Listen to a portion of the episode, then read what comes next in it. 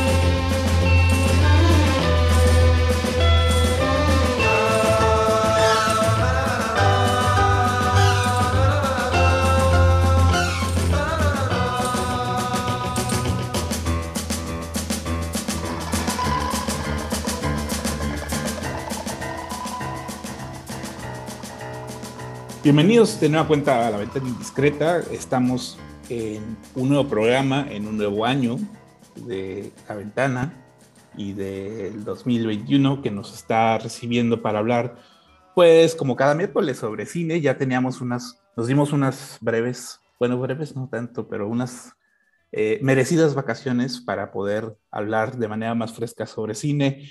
Está conmigo Anne-Marie Meyer. Anne-Marie, ¿cómo estás? ¿Qué tal, Amorabi? Muy bien. ¿Qué tal todos ustedes ya aterrizados en el año 2022? 2022, muchos doces.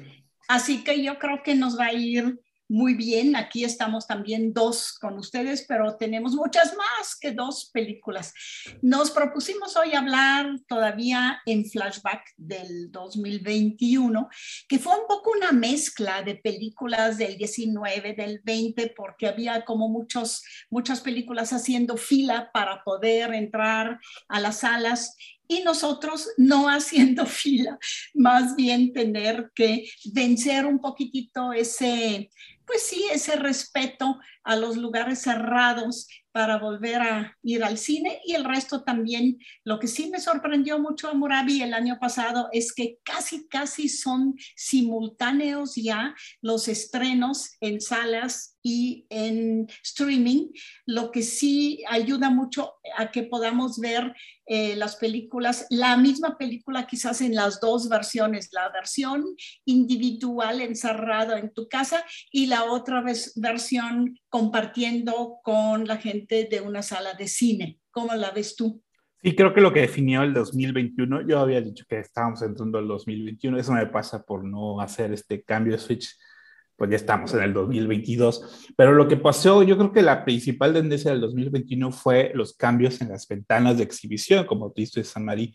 Eh, el hecho de que había películas que tuvieran estreno simultáneo o que apenas unas semanas después ya estaban en plataformas de streaming o ya estaban en algún tipo de versión alternativa, pues yo creo que fue lo que marcó pues este año, ¿no?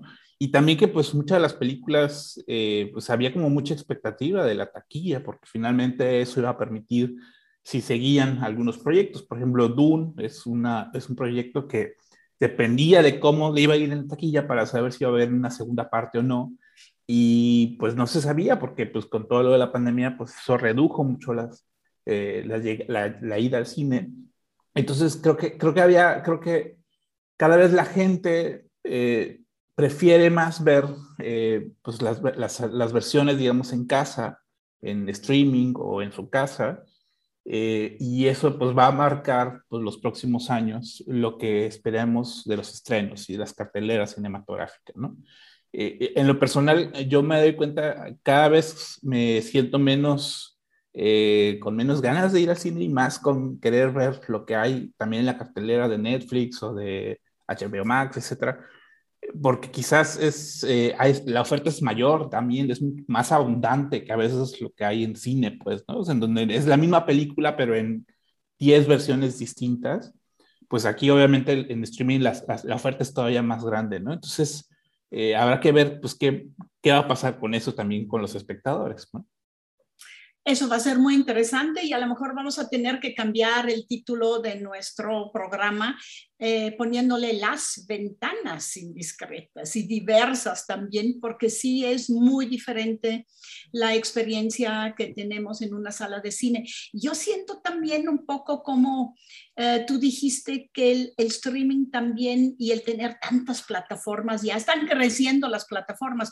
Yo tengo tal y tal, tú la otra, ¿no? Yo una, dos, tres, cuatro, yo cinco, yo una sola.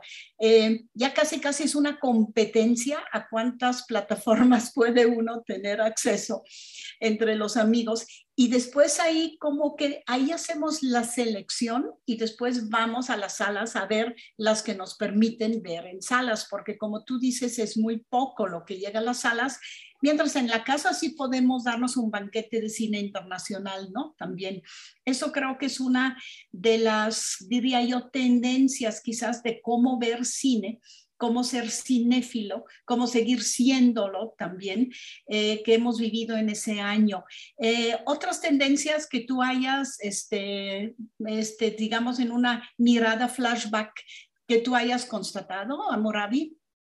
Pues yo creo que toda la cuestión del género, o sea, yo decía que eh, este año, pues los ganadores principales de los festivales, al menos en dos de ellos, fueron dirigidos a mujeres.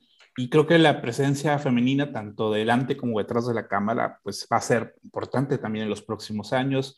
Creo que hay mucha gente que no le agrada la idea de una idea de cuota de género, por ejemplo, en los premios y las nominaciones, de que existan directoras que quizás no son, sus películas no son las mejores del año, pero la idea que, que estén ahí en las ternas, pues te obliga, obliga a la industria, digamos, del cine a que, a, que reconsidere pues, la presencia femenina en, los equipos de trabajo de las producciones de cine. Y creo que lo que va a pasar en, los, en las temporadas de premios en los próximos meses es eso, o sea, va a haber más presencia de mujeres y creo que eso también, pues también en México, ¿no? Pues, por ejemplo, que en México ganara de nueva cuenta una película como Sin Señas Particulares, por ejemplo, ¿no? Que eso permite que, digamos, la, eh, la perspectiva femenina de las, de las realidades de violencia y de política en este país, pues tenga, tenga como mayor peso, ¿no? Entonces creo que va a ser también un cambio fuerte en los próximos años, pues que, que va a ser más normal, pues ver eh, más presencia femenina. Yo, es un poquitito em, como si hubiera un foco, ¿no? En las sociedades mismas. Yo creo que ahí el cine sí es una especie de reflejo, porque hubo más foco también, más luz, más iluminación de los, de los temas de género en general, de las diversidades en general.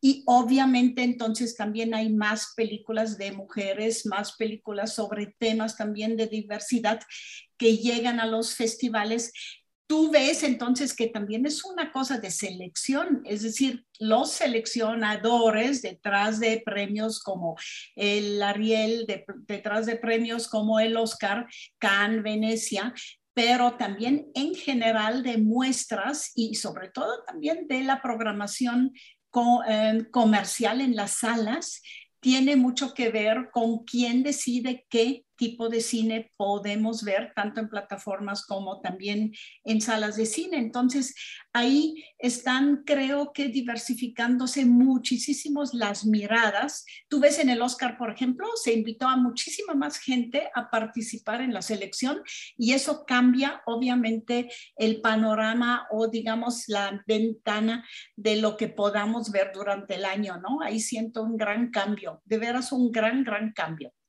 Sí, y, te obliga a pensar que depende mucho justamente, como tú dices, los, los llamados gatekeepers, ¿no? Como los, los que se encargan de elegir qué se va a ver o no en el año, que, que sí hay gente pues, que se dedica a decir, estas van a ser las películas del año, que, van a, que, que, se va a hablar en el año, etc. Eh, y eso tiene que cambiar, la manera en que, que se eligen, se, se, da prioridad a ciertas películas. Y yo creo que también otra tendencia, pues son como todo el tema de las coproducciones, o sea, casi ya todas las películas del mercado, digamos, más de cine de arte, entre comillas, pues casi todo es coproducción. O sea, México tuvo eh, presencia como en cuatro películas en Cannes, porque fue coproducción mexicana, eh, tipo películas como Annette, películas como Memoria, eh, que, que, aunque son de directores, digamos, de Tailandia o de Francia o cosas por el estilo, tienen presencia mexicana en los equipos de producción y eso hace que, que, las películas pues garanticen su estreno en el país, en México. Por ejemplo, Berman Island, que se estrena en estos días, en cartelera, pues es coproducción mexicana, aunque es una película dirigida por una francesa, filmada en Suecia, etcétera, ¿no? Pero permite como, ese movimiento del cine a lo largo de los mercados internacionales.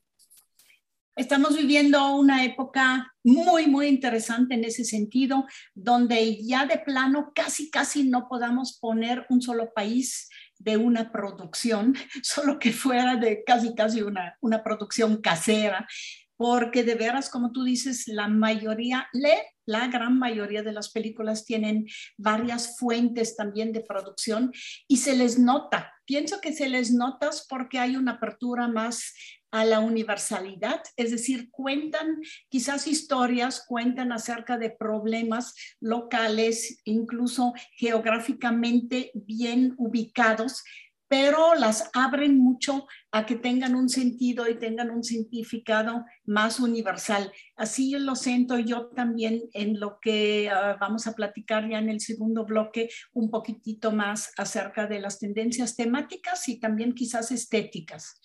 Sí, porque siempre, como cada año, como cada año nuevo, siempre es un buen eh, pretexto para hacer una especie de corte de caja de lo que vimos en ese año y de lo que vamos a ver. Entonces, el día de hoy estaremos comentando justamente como una especie de repaso o recuento de las películas que vimos en el 2021 y lo que vamos a esperar en el 2022. Bien, es un año con muchas expectativas también porque eh, pues la pandemia de alguna manera mueve y aprieta las agendas de los realizadores y entonces eso hace que muchas películas se estrenen al mismo tiempo eh, pero también pues habla de la diversificación que hay también en el panorama del cine. Cada vez hay más películas que ver y entonces eso, eso se nota mucho como en, en, nuestro seguimiento de, como críticos de lo que estamos viendo. Vamos a estar pasando música de las películas que comentamos a lo largo de este año en el programa de La Ventana Indiscreta, a lo largo del programa, y dejamos música y nos escuchamos en el siguiente bloque.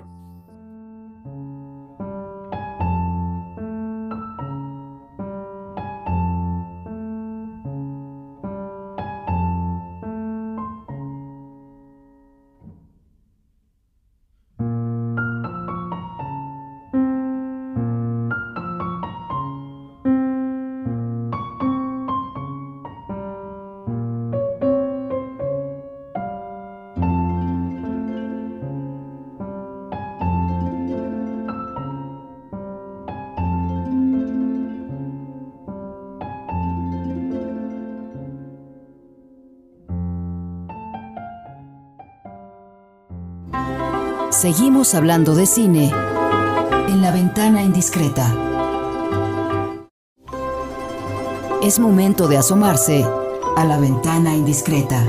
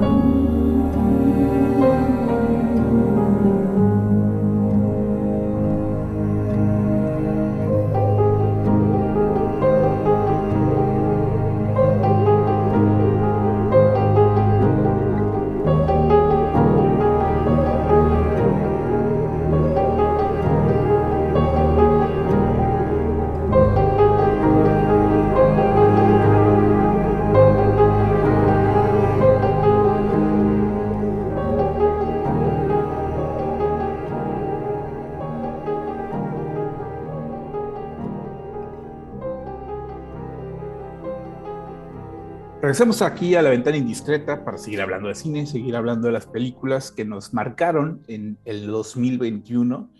Eh, y creo que para mí el principal acontecimiento eh, cinéfilo para nosotros, al menos, fue que fue el inicio de nuestro programa de la ventana indiscreta, gracias a Jalisco Radio que nos dio este espacio.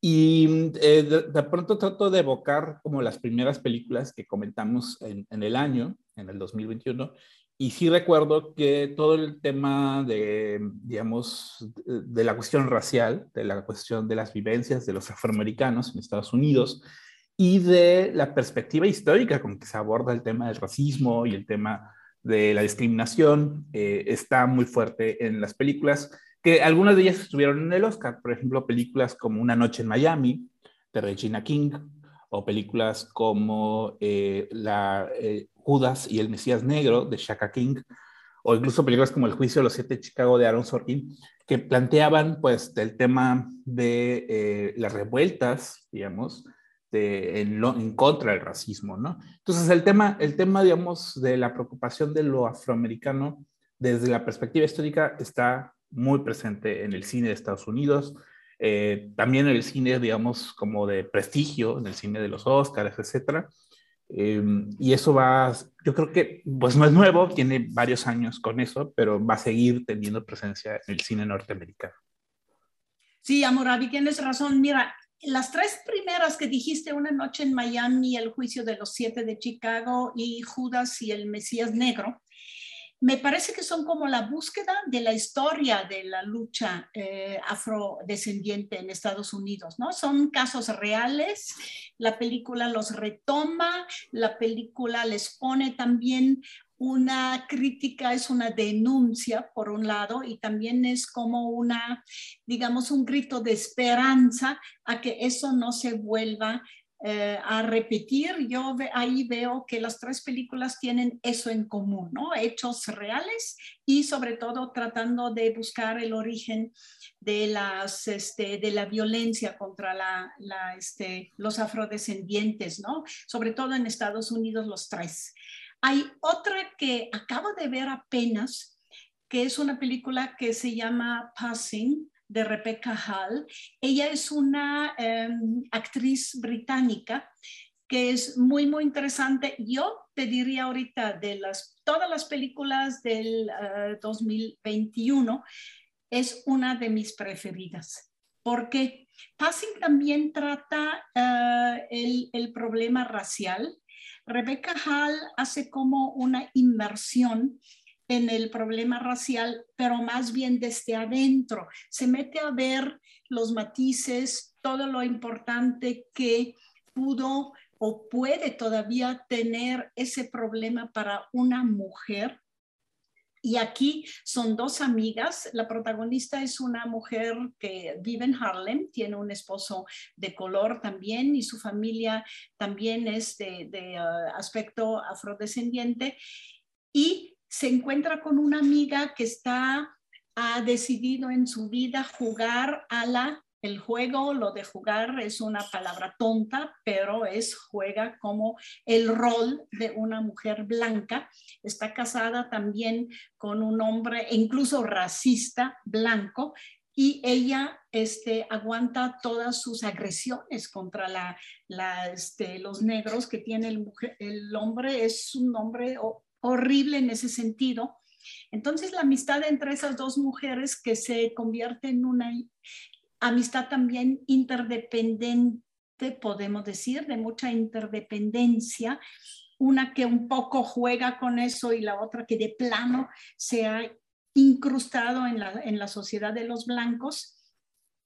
Las dos tienen un desarrollo sumamente importante y entonces la película en español le pusieron el título Claro Oscuro, que me parece bien porque muestra hacia adentro todas las dudas, em, digamos, dilemas morales, eh, como quién soy yo como mujer en ese problema, en esa tensión y en esa lucha finalmente por los derechos de una mujer en primera instancia, mujer de raza afrodescendiente en segunda instancia y mujer como sujeto en tercera instancia. Esa película Passing, yo creo que está todavía muy poco nombrada, pero hay que hacerle mucha divulgación, pienso yo, porque va a ser una pieza muy importante en la reflexión acerca del problema racial de Estados Unidos y creo, creo también universal.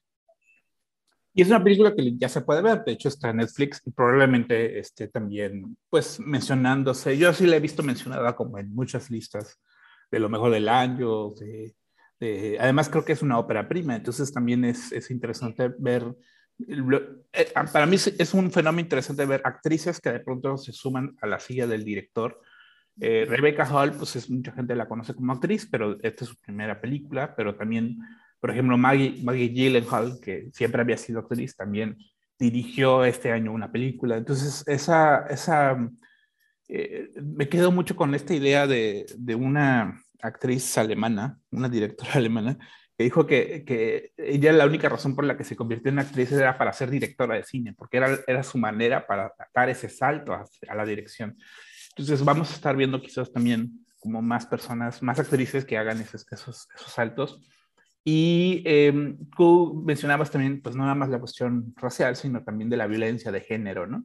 Creo que también, de alguna manera, pues marcó cierta tendencia o línea en, en varias películas, películas incluso como muy eh, comerciales, digamos, entre comillas, como Cruella, eh, de Craig Gillespie, la película de Netflix sobre el personaje de Cruella de Bill de Disney, que pues reacciona, digamos, es, es una mujer que reacciona ante eh, cierta violencia que hay, sistémica que hay en su, en su entorno y que ahí como muestra también esta idea de lo blanco y lo negro, ¿no? Como en, una misma persona, o sea, la luz y la oscuridad en, un solo sujeto.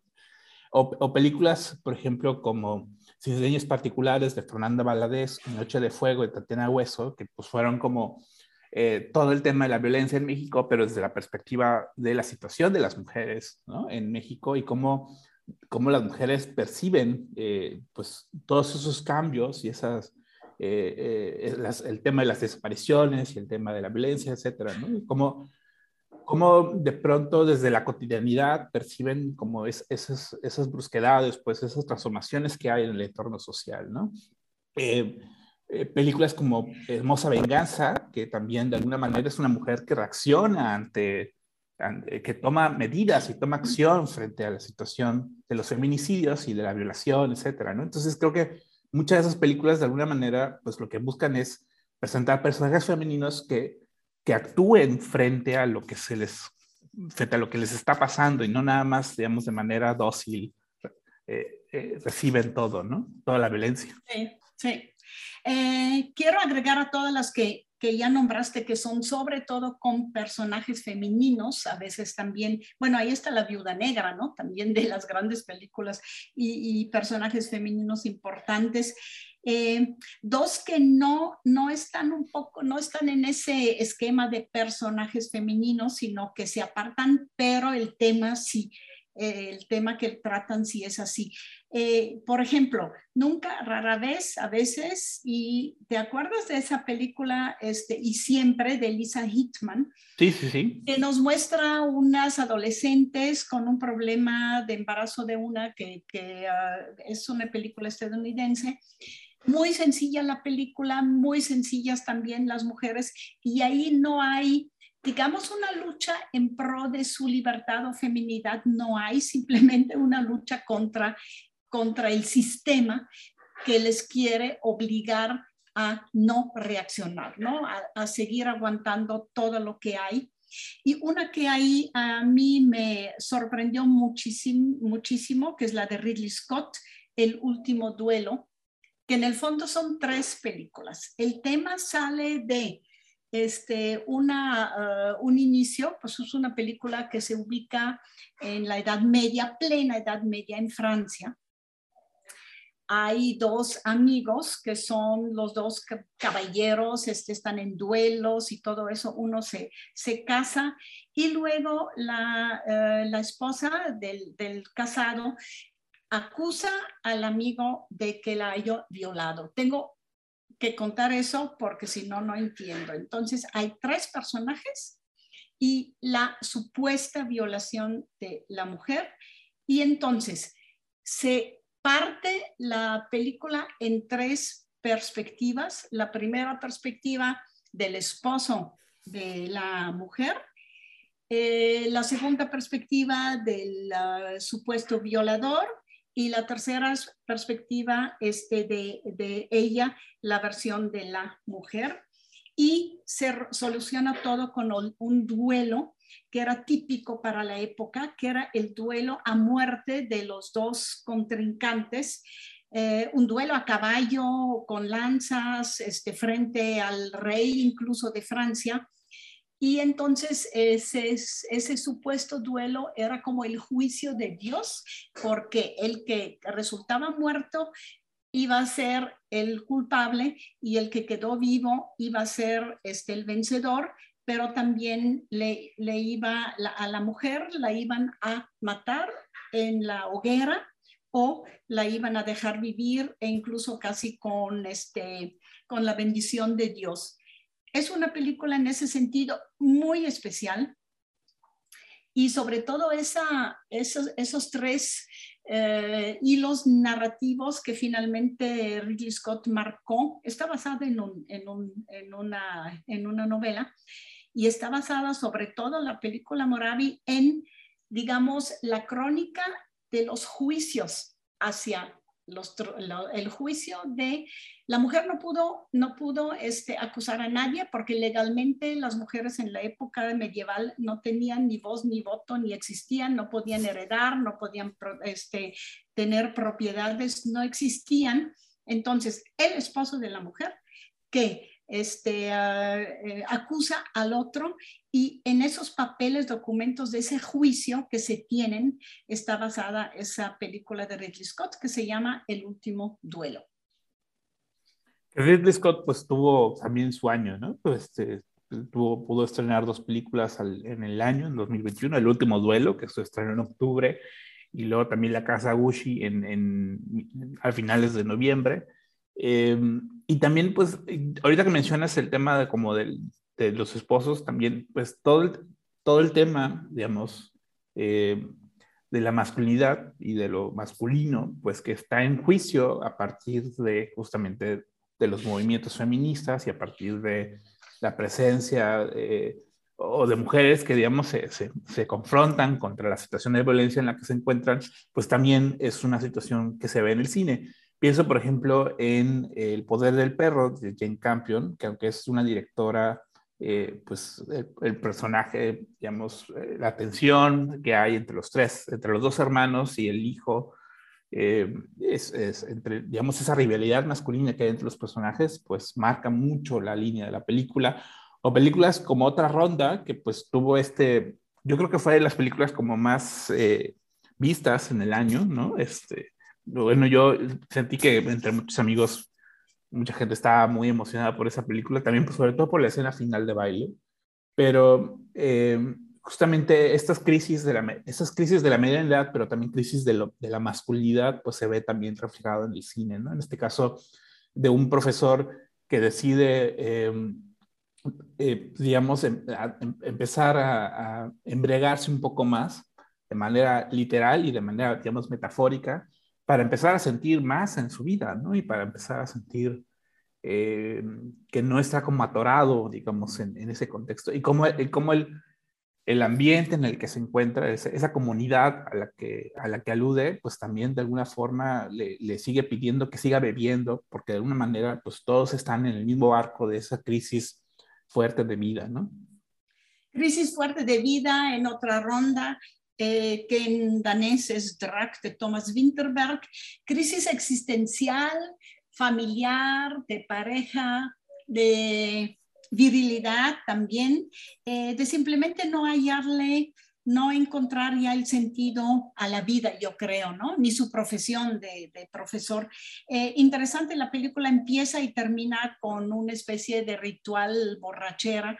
La primera es de los estudiantes que, que tomando cerveza tienen que correr alrededor de un lago y al final es entre estudiantes y maestros por el fin de su carrera, por este, liberarse de, finalmente de, de, lo del colegio, porque ahí este, termina su, su colegio y festejan con los profesores. Em, y en medio, esos cuatro hombres que cada uno eh, reacciona de manera diferente a su crisis. Es una típica crisis de, de la edad media eh, viril, quién soy, hasta aquí llegué, qué más hay en mi vida, ya no va a haber más, eh, etcétera, ese vacío seguramente que pues en algún momento de la vida sentimos todos, ¿no? También. Em, también Cry Macho de Clint Eastwood está un poco en ese sentido porque, porque hay un enfrentamiento de dos eh, machismos, dos virilidades, ¿no? También, no sé cómo lo veas tú. Sí, el personaje de Clint Eastwood, bueno, desde hace varios años y desde varias de sus películas, pues eh, habla como de esa crisis de lo masculino, pero también en relación como al género del western, ¿no? O sea, muchas películas siempre hablan sobre hombres ya viejos que de una manera todavía tienen algo que dar como en un, en un mundo que ya cambió para ellos, que ya no es el que en el que ellos alguna vez fueron como los, como los grandes maestros o los grandes jugadores, digamos.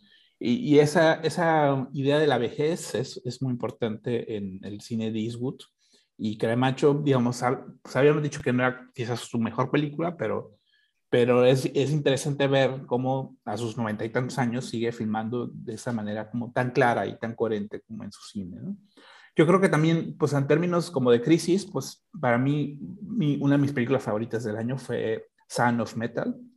Eh, y además la experiencia de haber, bueno, sobre Son of Metal, sobre este hombre que pierde eh, eh, su capacidad de escuchar, su oído, y entonces entra en crisis porque pues ya no, él es baterista y ya no sabe qué hacer con su vida si pierde el oído, pues.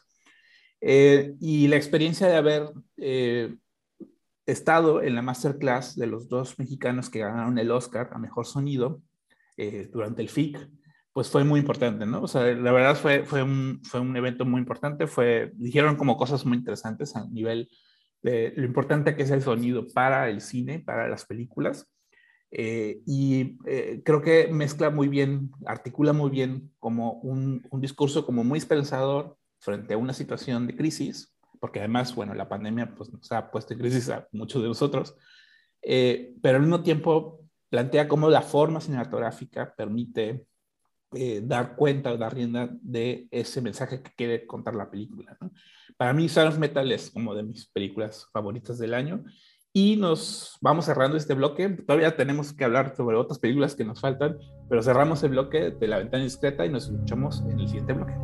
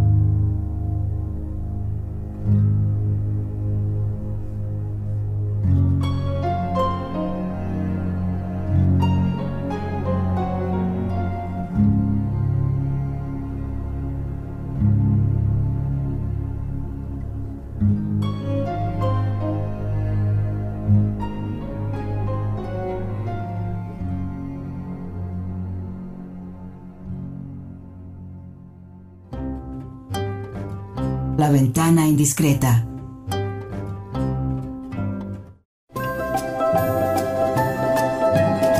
La ventana indiscreta.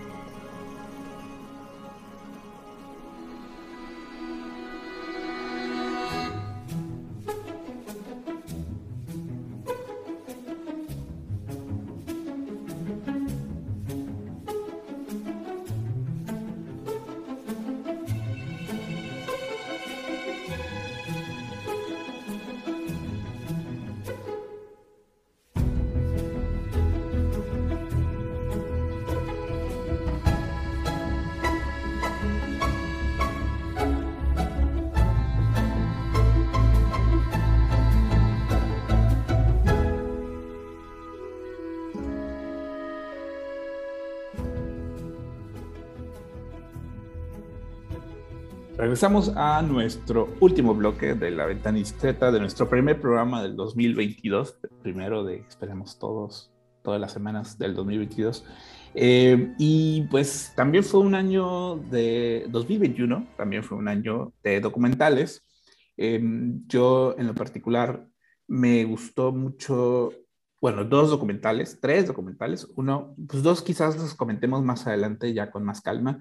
Uno, Flea, un documental de animación que está eh, en la pelea de los, eh, de los Óscares en tres categorías, documental, animación y película extranjera o película internacional, sobre un, un chico, un hombre afgano que tiene que exiliarse a partir de eh, pues el levantamiento de los talibanes. Una película muy emotiva, yo también por alguna razón la he visto mucho en, por buenas razones, más bien lo he visto mucho como en las listas de lo mejor del año, el otro, este documental que en el VIC de Comala, que me pareció también un, documental muy interesante sobre un, chico que quiere encontrar la verdad de su padre, que era un sicario del cártel de Tijuana, y un documental que, de siete horas, que, que son de esos, esa idea como del documental de observación directa, pero pues que mucha gente vio porque pues, son los Beatles, los Beatles Get Back, del el esfuerzo de esta agrupación por hacer su último disco. Bueno, ellos quizás en su momento no sabían que sería su último disco, pero eh, digamos esa eh, observación, digamos, del carácter, la personalidad de ellos y cómo crean, eh, digamos, en el momento todos los que serían como sus siguientes grandes éxitos de los Beatles. verlo, digamos, en, a lo largo de siete horas me pareció como muy impactante, ¿no? ¿Tú, tienes algún documental que te haya gustado este sí. Estoy de acuerdísimo con los tres y los tres muy especiales porque unos dirían, por ejemplo, alguien a mí me dijo, no, el de los Beatles no es un documental, es un reportaje.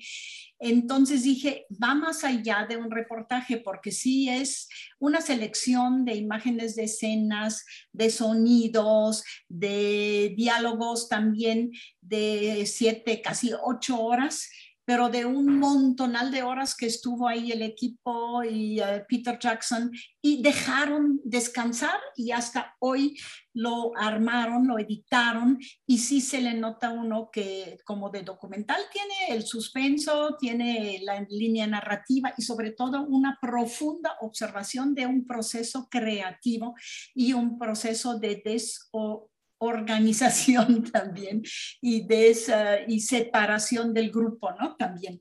Por eso me, me, parece de veras un documental de tantas horas. Yo tengo mucho, mucho cariño a otro documental que vimos en el año, es Mi Maestro el Pulpo, aquel documental que habla de un este, buzo que en una crisis de vida eh, se mete al mar, eso fue por ahí en Australia, yo creo, y encontró un pulpo y observa simplemente y narra con su voz en off cómo el pulpo, este, con su prevención, eh, instinto, inteligencia, eh, se lucha contra las adversidades y también entabla con él como una especie de comunicación. Mi maestro El Pulpo me, me encantó y, será una de las películas que veo fácilmente una vez al mes porque me resuelve algún problema de depresión, porque digo, hay cosas que sí valen mucho la pena, hasta debajo del mar.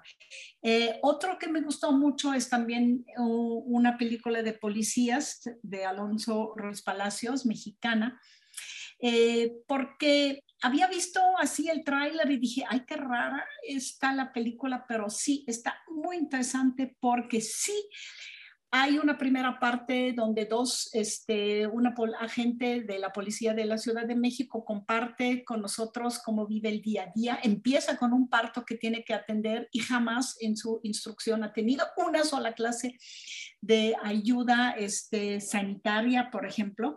Luego el hombre y Luego cambia todo y son los actores, porque ellos, los policías, fueron interpretados por actores que narran acerca de los seis meses, únicamente seis meses de preparación que tuvieron para hacer esa, este, ese rol, ese papel. Y es allí también donde vemos todo el drama de ser este, policía y el drama de no tener una preparación adecuada y el drama también de ganar tan poquito que estás obligado a entrarle a la corrupción. Es un maravilloso documental de Ruiz Palacios este, que me gustó mucho. Y si quieres, agrego de una vez una que no es documental, pero algo que nos dio mucho gusto en Guadalajara, que ganara este, la Casa de la Memoria, una animación stop motion de Sofía Rosales Arriola. Ella es muy joven. Em, ganara este, un, un, una, un, digamos, un lugar en el Ariel y el Ariel mismo de animación se lo trajera a Guadalajara y fue para mí uno de los grandes logros que tuvimos con el cine tapatío.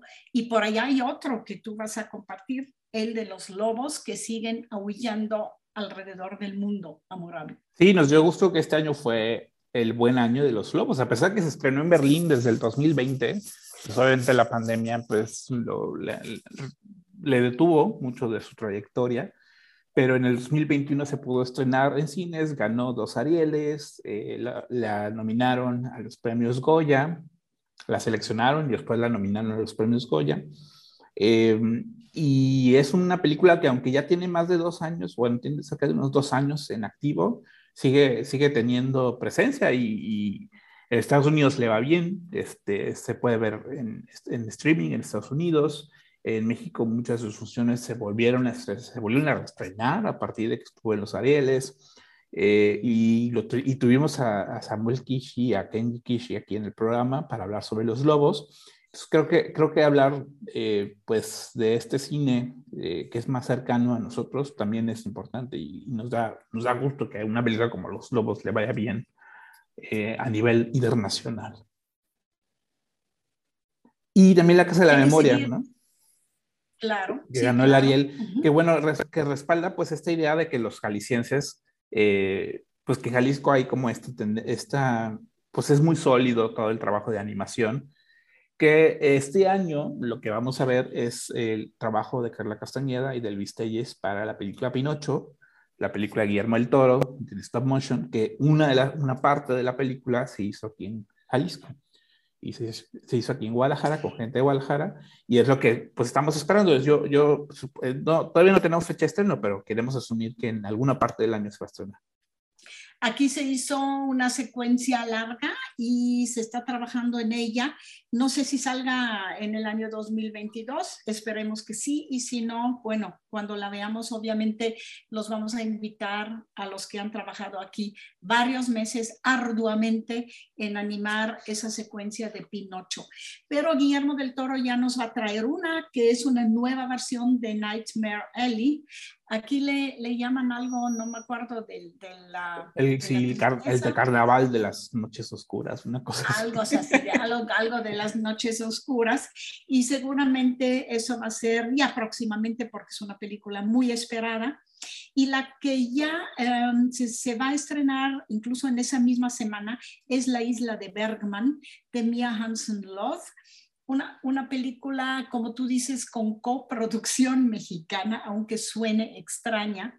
La directora es francesa y la isla de Bergman obviamente es una isla en Suecia, donde llega una pareja de guionistas de cine, él también es realizador, se mete ahí, a, este, llega también para trabajar en sus proyectos pero también empieza a formar parte de la comunidad y se recorre en la película también los lugares donde Bergman no solo vivía y trabajaba, sino también donde filmaba, donde que utilizaba para sus películas. Y algo más, em, la película de Mia Hansen Love, digamos, también le rinde homenaje a, los problemas de los personajes, problemas éticos de pareja, existenciales, religiosos, de, ah, los personajes típicos de Bergman. Entonces se pueden imaginar que en esa pareja que llega de dos guionistas, pues va a haber muchas tensiones, separaciones, momentos difíciles, momentos felices también, pero van a pasar creo que la película no es tan larga, hora y media, diga, yo diría que en el ambiente y en el espíritu de Ingmar Bergman, el gran realizador sueco. El Callejón de las Almas Oscuras, de las Almas Perdidas, perdón. El Callejón de las Almas Perdidas es el título en México de Nightmare Alley, que es el título que originalmente se con el que originalmente se estrenó la versión original. En realidad, la película de Guillermo del Toro es un remake de una película de 1947. Eh, entonces, obviamente, tiene ese, ese tipo de títulos tan barrocos que suelen darles a las películas en México. Y sí, pues, eh, pues es el estreno de esta semana, el 6 de enero, se estrena Berman, Berman Island, que es el homenaje, pues no sé si la palabra sea homenaje, porque también creo que se cuestiona un poco cierta visión muy masculina del, director sueco. Y otro que hace también homenaje al cine europeo es Woody Allen, que va a estar estrenando el 20 de enero eh, Kings Festival, que es una película que hizo durante los años, durante el Festival de San Sebastián, en el, en el marco del Festival de San Sebastián, eh, y que hace muchos homenajes a Fellini, le hace homenajes a Coppola, le hace homenaje a, a, directores, a, directores así como muy, pues como, pues él, sus favoritos, ¿no? Que él siempre ha manifestado su gusto por Berman, por ejemplo, ¿no? Este, eh, por, por, mostrar la tragedia y la comedia humana, digamos, ¿no? Entonces, ver, ver a un director como él en el cine, pues va a estar próximamente también. Eh, y directores como Paul Verhoeven, que va a estrenar Vendetta también este, este mes, que fue muy chistoso porque en Estados Unidos había, había como había grupos como, digamos, muy fundamentalistas manifestándose en contra de la película, que eso no lo habíamos visto en muchos años, de esa manera tan, eh, tan graciosa, pues. Eh, pero pues sigue siendo un provocador en gran medida, este, Paul Verhoeven, que sigue filmando además, ¿no? Quiero hablar un poquitito más, si te parece, de la de Woody Seguramente próximamente la vamos a ver.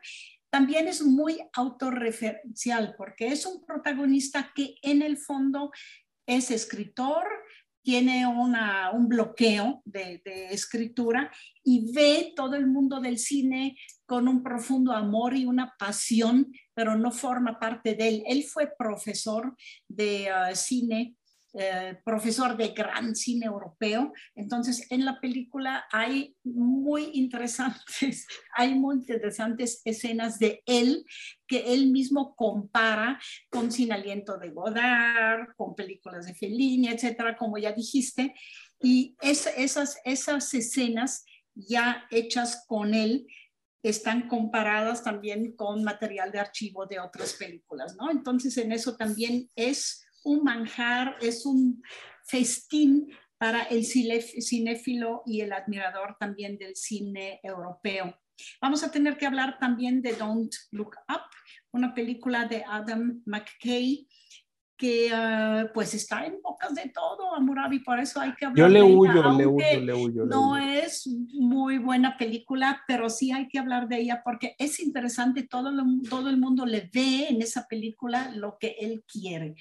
Se dice que tiene que ver con el, la pandemia, se dice que tiene que ver con el momento con el cambio climático Trump en Estados Unidos, eh, con aquí en México también. Así que en los columnistas, en ese momento es la película más yo no diría analizada, sino más comentada, más utilizada en pro de una, digamos, este, opinión acerca de la política y acerca de lo que estamos, hablando, estamos viviendo en ese momento. Sí, quizás por eso le huyo un poco la película. Digo, de Adam McKay, las películas anteriores de él no, no son mucho de mi agrado. The Big Short, por ejemplo, o Vice, son películas que, que detesté en un sentido bastante explícito, eh, porque justamente como tú dices, busca te obliga a tener una opinión así inmediata sobre un tema, sobre el tema en boga, en este caso el, manejo político de, las, de la crisis, de una crisis, en este caso puede ser el cambio climático, puede ser el calentamiento global, puede ser la crisis de la pandemia. Eh, pero bueno, creo, que, creo que esa es la tendencia de mucha gente de hoy, ¿no? Reaccionar frente a una situación y no quizás razonar o pensar o reflexionar sobre eso. Entonces, habrá que, habrá que verla y comentarla, pero bueno, el día de hoy ya se nos acabó el tiempo de nuestro programa y vamos a estar a seguir hablando de muchas de las películas que tenemos todavía pendientes ahí en, espera de poder seguir hablando sobre ellas. Y agradecemos mucho a quienes nos siguen escuchando en la ventana indiscreta en Jalisco Radio. Y nos escuchamos el siguiente miércoles.